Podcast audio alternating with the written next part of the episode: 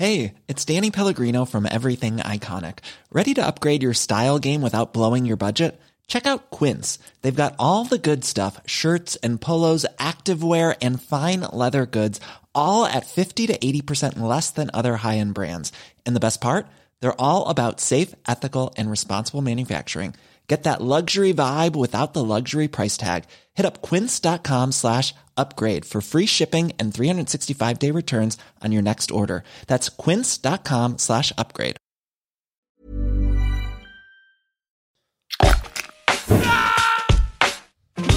Alto Parlante, tu podcast de política. Te decimos las cosas como son. Al micrófono Pablo Marín y Arturo Aramburu. Comenzamos.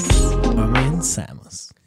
Bienvenida, bienvenido a un episodio más de Alto Parlante, tu podcast favorito de política. Ya regresamos como todos los lunes y todos los jueves, trayéndote toda la información para que allá en casa seas la más informada, el más informado.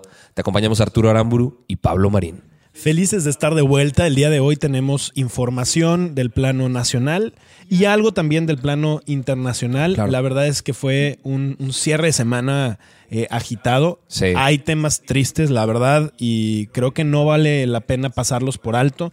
Hay temas también preocupantes sobre lo que está pasando con temas energéticos. En fin, quédate hasta el final porque la verdad es que esto se va a poner muy bueno. ¿Con qué arrancamos el día de hoy? Mira, como un brevario internacional, hablemos un poco de lo que pasó la semana pasada, porque definitivamente no nos pasó de noche, pero no lo habíamos mencionado aquí en Alto Parlante, y es importante, eh, dadas las actualizaciones que hubo durante el fin de semana. Hay una pequeña zona en el planeta Tierra que se llama el Canal de Suez. Nosotros tenemos mucho más familiar el tema del Canal de Panamá, porque Claro. lo tenemos de entrada mucho más cerca. Eh, est- estos dos estrechos eh, artificiales creados por el hombre, que costaron un dineral los dos, tienen unas historias muy interesantes, funcionan como pasajes eh, que permiten tránsito marítimo de mercancía. ¿no? Es básicamente la conexión entre dos mares, ¿cierto? O sea, Exactamente, para que los barcos no tengan que dar vuelta toda la vuelta. a, todo, el- a todo el continente. Sudamérica o, por, África. Exactamente. Ay. Pues en el canal de Suez, que está ahí arribita de, de Egipto, pasó algo muy interesante el miércoles de la semana pasada. Eh, un buque de una empresa japonesa, eh, pues encalló. Errores de cálculo del capitán, errores de la naviera. Encalló el, el- el buque ¿Qué significa encallar? se quedó completamente inmóvil. Varado. Varado porque chocó la parte de abajo del, de- del buque, la parte sumergida, con un, con un montón de, de arena, un montón de tierra. Exacto. Eh, se quedó perpendicularmente cruzado. O sea, como si fuera una puerta que sella el, el selló el canal paso. completo. Ahora, para que la gente dimensione qué tan grave es esto, eh, traemos a un par de datos. En tan solo una semana de que estuvo inmóvil y pues obviamente parado el tránsito de todo el cruce del canal de Suez, se pronosticaron pérdidas por más de 10 mil millones de dólares. Exacto. 10 mil millones de dólares, porque la cantidad de mercancía que cruza por ahí equivale más o menos al 30% del comercio internacional mundial diario. Sí, y por ahí también pasa alrededor de casi el 8% de gas natural licuado. Eh, se supone que la cantidad de barcos que no pudieron pasar por ahí, estamos hablando alrededor de 400 barcos que esperaban poder cruzar el canal, que es un canal que tiene una longitud de 193 kilómetros. O sea, aquí hay algo muy interesante porque como un, un tema que pareciera pues bobo, ¿no? O sea, una falta de pericia, un error de Claro. cálculo, un, eh, no sé, bajaron un poco los niveles eh, y, y Claro. esto ocasionó que encallara puede generar problemas brutales, o sea, el- el- el- la falta de abasto de muchísimas cosas, incluidos temas energéticos, que por suerte en este momento le toca a, a Europa en un momento en donde no está viendo frío impresionante y necesitan Claro. el hidrocarburo para estarse manteniendo, ¿no? Pero, pero esto podría pasar en cualquier momento. sa- saltamos de crisis energética a crisis energética. Sí. O sea, hace menos de un mes vimos acá en Texas eh, cómo se congelaron tuberías, vivimos toda la, la problemática aquí en México, en el norte específicamente, Sí. de la falta de gas. Ahora estamos viendo que, que- que- que el, el costo de las gasolinas está subiendo muchísimo. Esto probablemente vaya a afectar también los costos internacionales por un par de semanas. Se normalizará quizá. Híjole, o sea, muy son- inestable son- el son tema. muchas cosas. Ahora, ayer ya esto, esto, esto fue desde el miércoles y el día de ayer ya quedó liberado. Eh, Correcto. El paso ya se va a ir normalizando poco a poco. Pero están calculando el tiempo que va a tardar en, en- en- en- Regularizarse. pues, en regularizarse y en todo el, el tránsito que estaba parado, Claro. que, que fluya de una manera constante nuevamente, van a tardar un rato. Van a tardar un rato. Pero bueno, eh, importante traerles este tipo de noticias para que sepamos qué está pasando del otro lado del mundo, porque son cosas que aunque no creamos, pueden, claro que afectan. pueden llegar a afectarnos. Sí, sin duda. Ahora, en temas eh, que, que- que vale la pena mencionar, cuando veníamos hacia acá, hacia el estudio, tú, tú me decías que, que te parece tristísimo que no se hable Sí. tanto de esto, teniendo tantas similitudes con lo que vimos el año pasado, que ocasionó pues, un movimiento enorme, Impresionante. impresionante, no solo en Estados Unidos, sino en todo el mundo. Sí. Y antier pasó lo mismo aquí. A ver, y para poner un poquito en contexto, eh, pues justamente antier, hace un par de días, eh, ocurrió exactamente lo mismo que sucedió en Estados Unidos hace aproximadamente un año con George Floyd. Y, fue muy interesante el movimiento, digo, después de la viralización del video, un video terrible en donde se ve a un policía que está forcejeando a un hombre eh, de raza negra y mientras está haciendo esto, el hombre muere. Y lo vemos todos en la cámara y la gente se queda detenida sin poder hacer nada y, y simplemente se queda su cuerpo tendido. Pues exactamente eso que nos horrorizó a muchísimos y que de hecho en México tuvo mucho impacto. O sea, millones de personas se sumaron al movimiento poniéndolo en sus redes sociales, etcétera. Eh, y ahí, pues de, de alguna manera renace o, o- o toman como bandera muy fuerte el tema de Black Lives Matter, ¿no? Claro. O sea, pues resulta que en México, antier acaba de pasar exactamente lo mismo, con una mujer salvadoreña a quien una oficial la somete con la ayuda de otros elementos y después de un rato de estar siendo sometida, la mujer salvadoreña, migrante, muere en completa indefensión. Y aquí, aquí hay un, más de un tema que son graves, que son preocupantes y que tienen relación directa.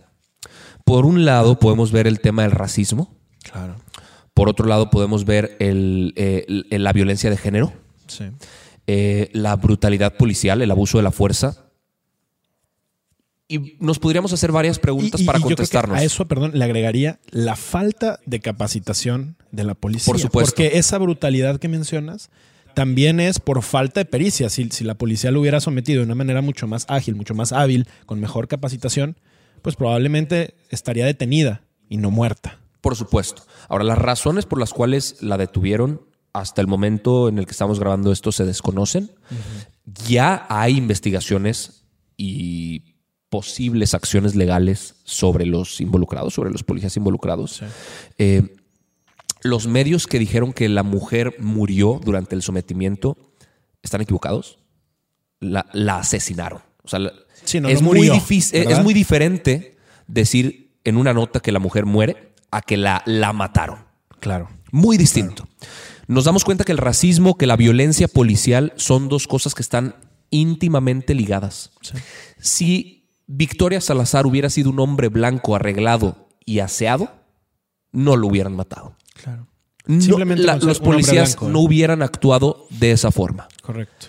Ahora, si los policías de Tulum fueran condenados, si la institución no fuera reformada, si solo hubiera un castigo sobre los cuatro policías que cometieron el asesinato, entonces mañana podría pasar exactamente lo mismo. De nuevo, claro.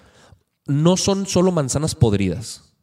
Todo el sistema, Todo el frutero. todo el frutero está podrido. Sí. Toda la institución está podrida. Sí.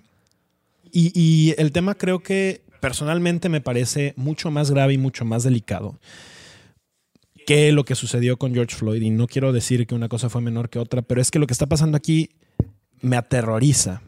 El simple hecho de pensar que una vez que se dan cuenta que está el cuerpo, el cadáver tendido, porque ya estaba muerta en ese momento, ya la habían matado en ese momento, deciden de manera completamente arbitraria tomar el cuerpo, subirlo a la patrulla y dejarlo en un hospital.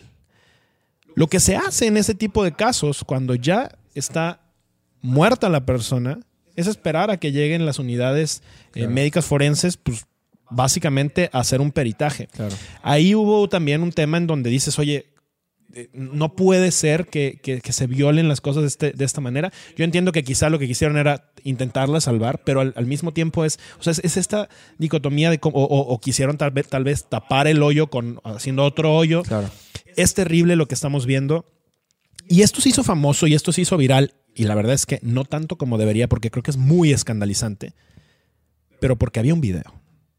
¿Qué pasa con los miles de casos en donde este tipo de sometimientos No se mediaticen. no tienen un video? Y por lo tanto no se mediatizan y por lo tanto no hay nadie que se pueda dar cuenta y simplemente se dice, como bien dijiste ahorita, se murió. No, no se murió. La mataron. La mataron y hay responsables y hay responsables que tienen que pagar por esto. Por supuesto. Pero bueno, eh, ve- veremos qué pasa con, con los cuatro policías que estuvieron involucrados. Sí. Veremos qué pasa con los mandos de los sistemas de seguridad en Quintana Roo, en Tulum. Veremos qué pasa, porque en Quintana Roo se vivió un fin de semana terrible. En, en otra localidad del estado encontraron a una mujer agredida, muerta, eh, eh, abajo del agua, abajo de un carrito de golf y fue, fue escandalizante también. Ahora, pasando a otras noticias, eh, sí es grave, es grave y por eso queríamos mencionarlo, pero, pero bueno, tenemos que hablar de, otro tipo de información aquí también en, alto parlante. Sí, ¿te parece si nos cam- cambiamos ahora, le damos un cambio radical a esto hacia el tema económico, de temas energéticos, Sí, de lo que acaba de pasar? Porque creo que es un tema bien, bien relevante, bien importante, que creo que eh, muchos de los que nos siguen se han dado cuenta que es un tema al que nos gusta seguir y sé que a ustedes también les llama mucho la atención. ¿Qué pasó el viernes? mira, eh, de entrada, esta novelita ya lleva rato. Sí, claro. La novelita que les hemos venido platicando aquí, que ya lleva varios episodios, que lleva varios capítulos, eh, empezando por Rocionale intentando hacer algunos cambios. eh, La secretaria la- de- la secretaria de, de Energía. Eh, y la Suprema Corte de Justicia eh, echándoselo para atrás, después de toda el, eh, la, la legislación que hubo de la ley de la industria eléctrica y cómo también se, se aplicaron algunas suspensiones definitivas ya y que está todo ese juicio de amparo en curso y demás, pues el presidente presentó nuevamente una iniciativa más. Otra iniciativa. Otra iniciativa en la que pretende él, desde el Poder Ejecutivo, desde el tremendísimo poder que está acumulando, cambiar las cosas en, eh, de los asuntos energéticos en el país. ¿no? Ahora, la reforma a la ley de hidrocarburos. Básicamente, lo que está planteando Andrés Manuel en esto es, y, y lo pongo entre comillas, lo digo entre comillas, regresarle a petróleos mexicanos, a Pemex, todo el control de almacenamiento, distribución, transporte y venta al mayoreo de los petrolíferos del país. Y además, esto incluye revocar y suspender los permisos a particulares que hoy ya participan en el mercado abierto. ¿Qué quiere decir estas cosas? Mi interpretación es muy clara que va hacia un tema de expropiación. Y la expropiación, como en mucho tiempo en nuestro país eh, se le aplaudió ¿no? a Lázaro Cárdenas Sí. y todos lo ubicamos porque fue el que expropió el Sí. petróleo, etcétera. Es un acto en donde el Estado básicamente dice, ok, yo quiero esto, pero no lo puedo comprar o no lo quiero comprar. Pues entonces, por decreto presidencial, por, por el- un procedimiento, básicamente me apodero de él y pago lo que yo decido que vale en el mercado, Sí. no lo que necesariamente vale. Y entonces, aquí es donde cuando suceden este tipo de cosas, y, y me choca hacer este tipo de analogías, pero, pero pues es lo que ha pasado en Venezuela. Cuando suceden este tipo de cosas, en automático, pues la confianza de cualquier inversionista cae. Por. Porque ¿quién va a confiar en un lugar en donde el presidente al día siguiente se levanta y dice, es que esto me gustó y no quiero pagar lo que dice el mercado que vale, pues entonces pago lo que yo quiero y entonces vi- viene, véngase para acá, Totalmente. ¿no? Totalmente. Hay una palabra en cuestión que algunos seguramente hemos escuchado, pero que no entendemos del todo, que es la expropiación. ¿no? Y tú lo mencionaste ahorita, Lázaro Cárdenas, y cómo lo, lo recordamos por haber expropiado Sí. los petróleos de México. Eh, básicamente lo que quiere hacer Andrés Manuel con, esta nueva, con este nuevo cambio a la ley es expropiar. O sea, expropiar todo expropiar todos los recursos eh, energéticos del país, incluso los que importamos, incluso los que no se producen aquí en México y que llegan a nuestras tierras eh, por alguna fuente de importación, de repente decir, señores, esto es del gobierno y vamos a utilizarlo como nos plazca. Ahora, el, fíjate, lo que, lo que a mí me preocupa es la justificación, porque obviamente, o sea, mira, si hubiera una justificación de peso, porque estamos en un estado de emergencia, porque, no sé, qué sé yo, podríamos inventarnos, y eso sería temporal, ¿verdad? Porque una emergencia no es permanente. Claro, ya lo mencionamos el episodio pasado, el, pretexto es la soberanía. Fíjate, ahorita lo que venía en este planteamiento específicamente decía, la suspensión de permisos es por peligro inminente para la seguridad nacional y la seguridad energética o para la economía nacional. Eh, pues sí, sí, a ver, sin duda, Pemex ha sido la vaquita de oro, la gallina de los huevos de oro de este país y ha sido exprimida a tal grado, y ojo, esto nosotros aquí somos lo más imparciales que podemos, esto no es responsabilidad de Andrés Manuel. Él es uno, pero Peña Nieto fue otro, Felipe Calderón fue otro, o sea, Vicente Fox y todos los anteriores, que básicamente lo que hicieron fue administrar la riqueza de abrir un hoyo en el subsuelo y extraer el petróleo. Pero pocas veces se dedicaron a realizar una estrategia de planes energéticos a mediano y largo plazo, de determinar, oye, eventualmente el petróleo pues podría fluctuar y podría caer su precio, podría... ¿Qué pasaría en esos contextos? ¿Cómo nos vamos a proteger como país? Y básicamente lo que hicieron fue dejar completamente abandonado en, esos, en esa materia y hoy Pemex pues es una empresa que básicamente de ser una de las más grandes en el mundo y con una de las más grandes, o sea, se los digo acá, una de las tres más grandes en el mundo y más poderosas y más, más, productivas. productivas también, eh, hoy es una de las empresas por las que nadie estaría dispuesto a invertir porque se nos está viniendo abajo. Y es una empresa que hoy nos cuesta.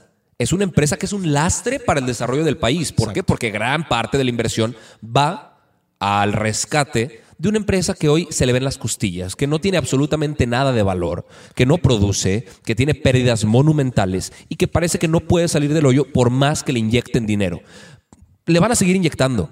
Y con este tipo de cambios a la ley, empoderarla más es completamente irresponsable. ¿Qué podemos pronosticar aquí desde Altoparlante que va a suceder? Lo mismo que ha sucedido con las otras leyes que se han intentado girar alrededor de este tipo de, temas. Va a haber amparos, por supuesto, va a haber suspensiones, quizá antes de eso, ¿va a pasar en las cámaras? Probablemente.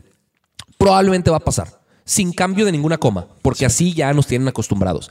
Pero sí va a haber eh, amparos, va a haber ahí algún par de violaciones al tratado eh, México, Estados Unidos y Canadá. Pues ni tan un par, ¿eh? O sea, hasta ahorita ya van más de 12 violaciones al TEMEC que eh, pues México firmó hace, ¿qué, ¿qué fueron? Ocho meses. Sí.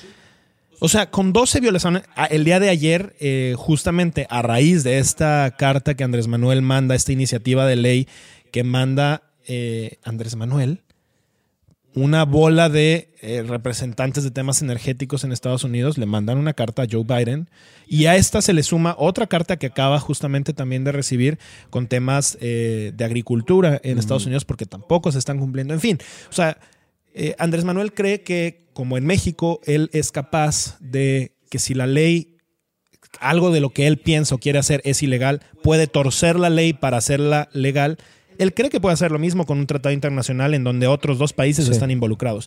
Y la realidad es que el mundo no funciona así. La realidad es que los tratados no funcionan así. Y la realidad es que nuestro país tampoco debería de funcionar así. Ojalá que por el bien no solamente del tratado, el tratado me vale un cacahuate, eh, pero del, que por el bien de nuestro país haya quienes nos logren hacer entrar en razón como país para poner las cosas en orden. México necesita trabajar de una manera mucho más ordenada, mucho más racional, mucho más lógica, basado en datos, basado en evidencia, basado en una construcción a futuro y no solamente en el capricho de alguien que porque le gusta el petróleo, que porque le gusta la Comisión Federal de, Electricidad, que porque le gusta un trenecito maya o porque no le gusta el aeropuerto de Texcoco, se ha de hacer su berrinche y su capricho. Tenemos a la Suprema Corte, ¿eh? Todavía tenemos a la Suprema Corte que pueden echar para atrás el tema. Vamos a ver, porque también es una Suprema Corte amenazada y también es una Suprema Corte que hasta ahora eh, creo que en algunas cosas sí ha dejado algo que desear, eh, pero creo que todavía, como bien mencionas, puede ser Sí. parte de una esperanza para que eso no siga Antes de irnos. afectando. Antes de irnos. Los que sí han dejado mucho que desear son los del Tribunal Electoral del Poder Judicial de la Federación. Dos noticias que traemos para ustedes. Una en seguimiento a lo que pasó la semana pasada, que ya les estuvimos. eh, le- les pusimos ahí la actualización en los comentarios de YouTube, porque al momento de haber grabado el episodio pasado todavía no se daba veredicto del Consejo General del INE, pero ya, ya lo hay. El Consejo General del INE anuncia que se tiene que suspender la candidatura de Félix Salgado Macedonio.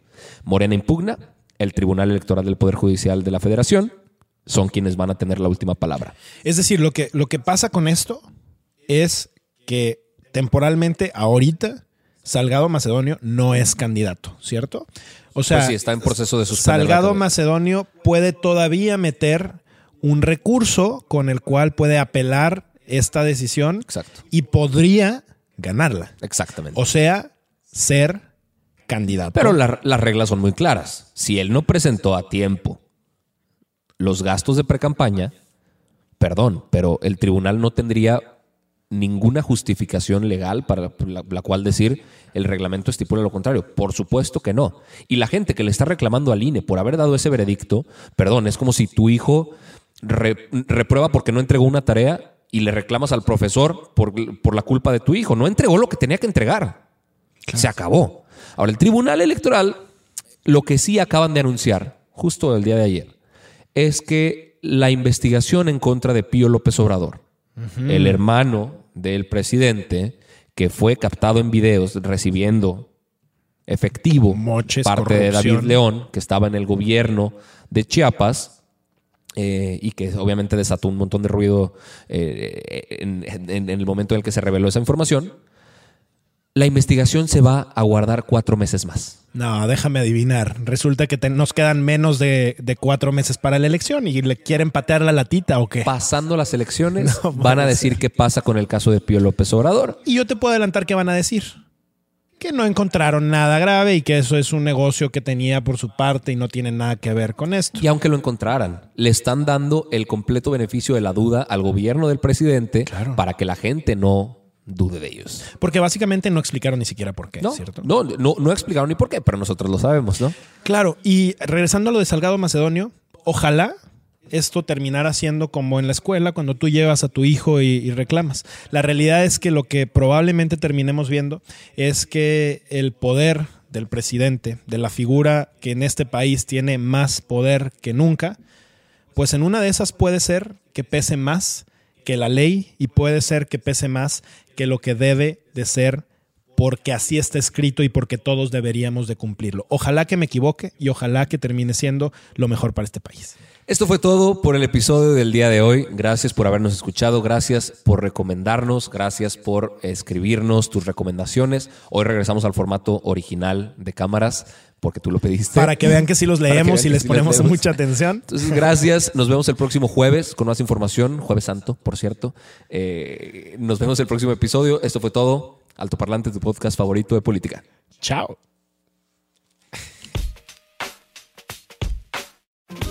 Esto es todo por hoy, pero sin llorar. Estaremos de vuelta cada lunes y jueves en todas las plataformas.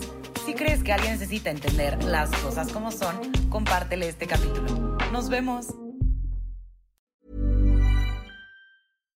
When you make decisions for your company, you look for the no brainers. And if you have a lot of mailing to do, stamps.com is the ultimate no brainer. It streamlines your processes to make your business more efficient, which makes you less busy. Mail checks, invoices, legal documents, and everything you need to keep your business running with stamps.com. Seamlessly connect with every major marketplace and shopping cart.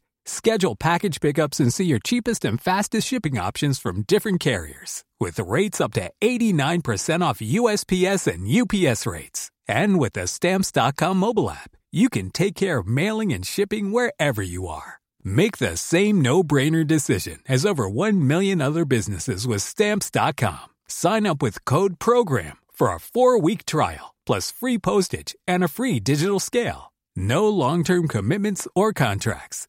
That's stamps.com. Code program.